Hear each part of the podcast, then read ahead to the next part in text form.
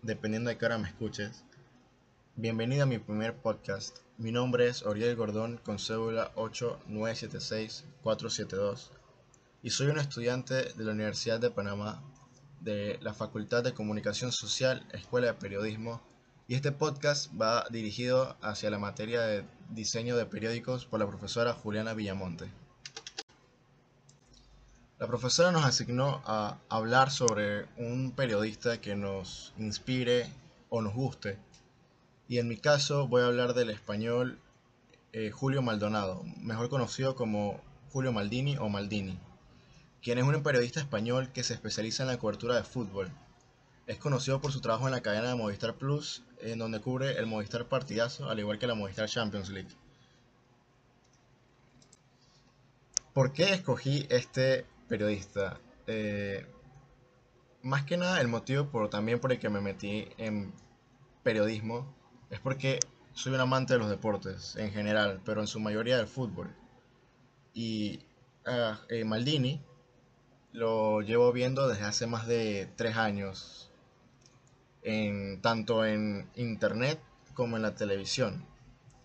Y siento que es un referente en el periodismo deportivo ya que tiene muchísimo tiempo, ya que está desde, eh, activo eh, desde 1990. Y me decanté por escoger este sobre otros que también estaban en mis opciones, que serían Andrés Agulla, eh, Fernando Palomo o Alexis Martín Tamayo, también conocido como Mr. Chip. Julio Maldini nació en Madrid el 18 de julio de 1967 pero pasó la mayor parte de su infancia y juventud en Leganés. Está casado con la atleta eibarresa Maite Zúñiga, con la que tiene dos hijas.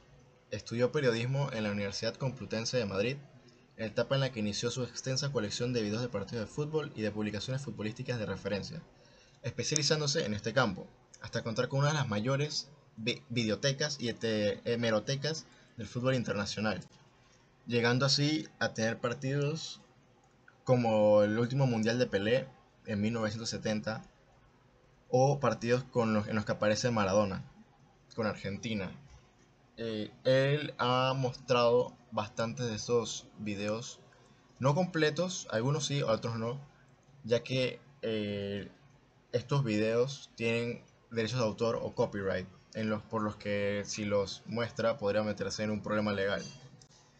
Como dato curioso, en 2007 el entonces recién nuevo propietario de Real Zaragoza, Agapito Iglesias, le ofreció la dirección deportiva del club.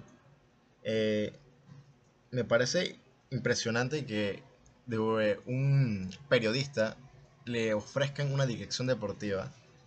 Eh, hubiera sido un hito histórico este acontecimiento, pero eh, desafortunadamente no se llegó a un acuerdo.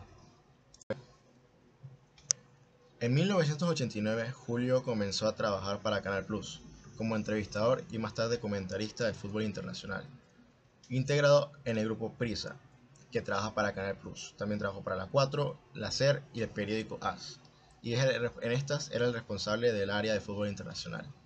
Pero Julio Maldini no solo trabajó en la televisión ni en el periódico, sino que también trabajó en la radio pues es el principal analista del fútbol internacional de la cadena Cope en programas como Tiempo de Juego o El Partidazo de Cope.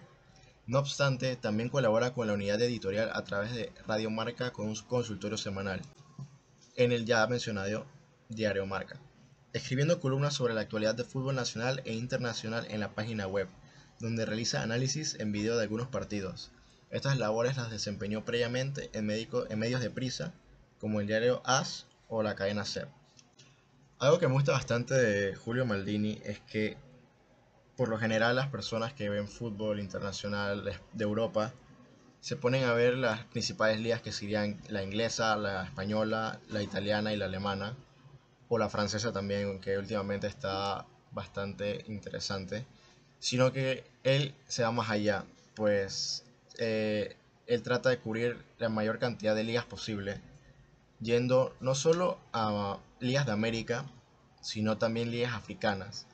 Pues también hizo reportajes sobre eh, la Copa Africana de Naciones que se jugó eh, hace poco, si mal no recuerdo. Y actualmente está reportando la Copa América, en la que tiene derechos para transmitir imágenes y videos sobre esta, en la que el próximo sábado va a enfrentarse en la final Argentina y Brasil.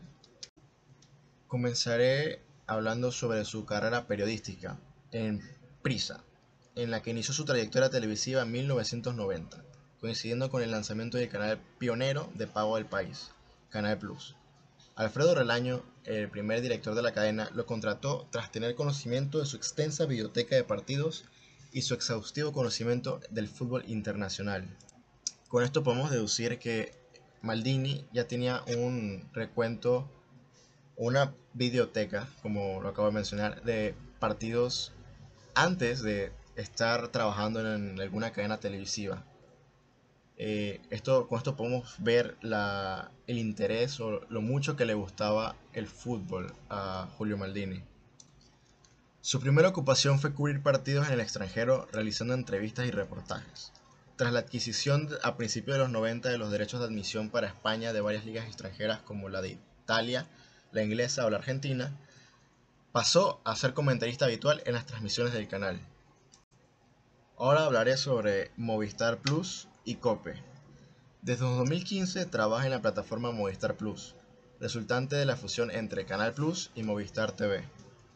Comenta desde 2018 junto al narrador Carlos Martínez en el denominado Partidazo en Movistar La Liga y otros encuentros destacados de Movistar Liga de Campeones, o imagino en donde pasará la Champions League y la Europa League.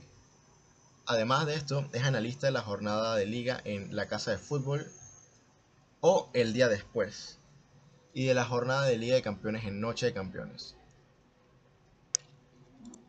De aquí me gustaría mencionar que no sabía que él participaba en el día después, puesto que obviamente no, no en mi casa no tengo manera de ver televisión española, pero eh, sí veía los videos del día después en YouTube, en los que por lo general eh, hay una sección llamada Lo que el ojo no ve, que es donde muestran cosas curiosas de los, días, de los partidos en cada jornada de la Liga Española y a veces de la Champions, en donde suceden cosas graciosas, que la verdad recomiendo, les recomiendo que, que le echaran un vistazo.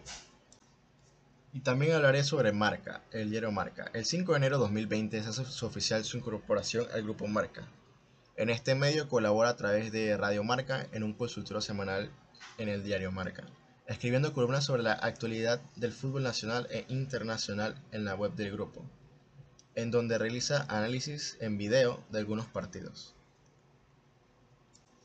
Actualmente también cuenta con un canal de YouTube en donde tiene alrededor de 721.000 suscriptores, en los que sube videos todos los días eh, referentes al fútbol español e internacional y actualmente tiene derechos para reproducir los partidos de la Copa América, Copa Libertadores, Liga Argentina y la Copa del Rey de España. Además de transmitir en video los resultados y partidos de los eh, ya mencionadas ligas y copas, también hace un análisis ah, en el tiempo de temporada, hace un análisis cada semana sobre los encuentros de los partidos de la Liga Española así como porcentajes de, en su opinión, quién ganaría y quién perdería.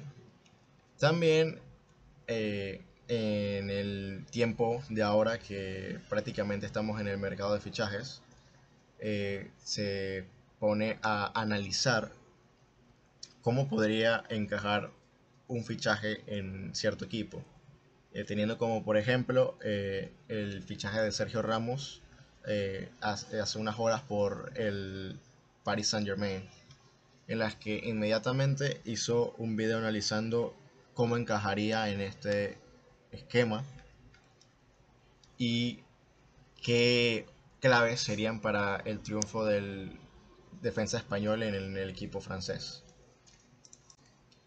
En tiempos de pandemia, que fue el momento en el que Maldini en YouTube tuvo el mayor impacto, este se puso a transmitir partidos que tenían su videoteca eh, legendarios, por así decirlo, como la final, la final del mundo no, del 2010 en la que España la ganó, no la puede, no la pudo transmitir por derechos de autor, pero sí partidos como el de Alemania contra contra España en la Liga de Naciones del año pasado, en la que España le ganó 6 a 0 al grupo germano.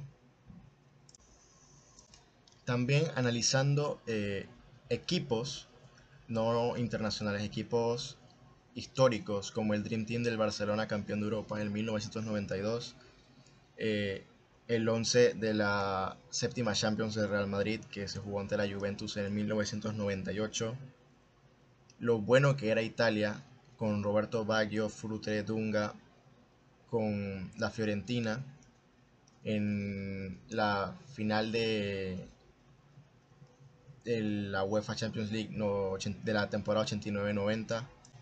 Eh, corrijo, no, no fue la final, fue un partido de fase de grupos, si mal no recuerdo, en el que el Atlético de Madrid ganó por 1 a 0. También tiene videos como los de Maradona cuando estaba en Boca Juniors en su primera etapa. Eh, golazos como los de Riquelme, Kaká, Ronaldinho en las eliminatorias del 2006 rumbo al Mundial.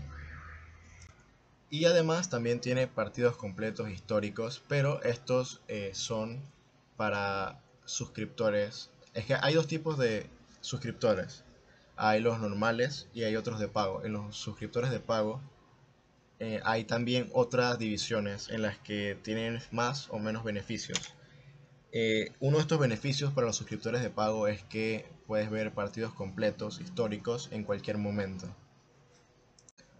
Para cerrar el podcast me gustaría decir que Julio Maldini es un referente del periodismo deportivo y ah, en, en lo personal aspiro a ser no tan influyente, no, tanto por ser influyente, sino por tener un recorrido tan exitoso como lo está teniendo Julio Maldini, ya que lo veo como una figura a seguir, un modelo a seguir.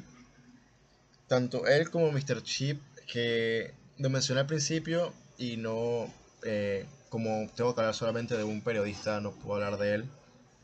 Pero otra cosa de Mr. Chip que es diferencial a Julio Maldini es la cantidad de datos que este tiene, ya que prácticamente en cualquier partido eh, importante, podríamos decir, hay algún que otro dato curioso o estadístico eh, de los equipos que se enfrentan.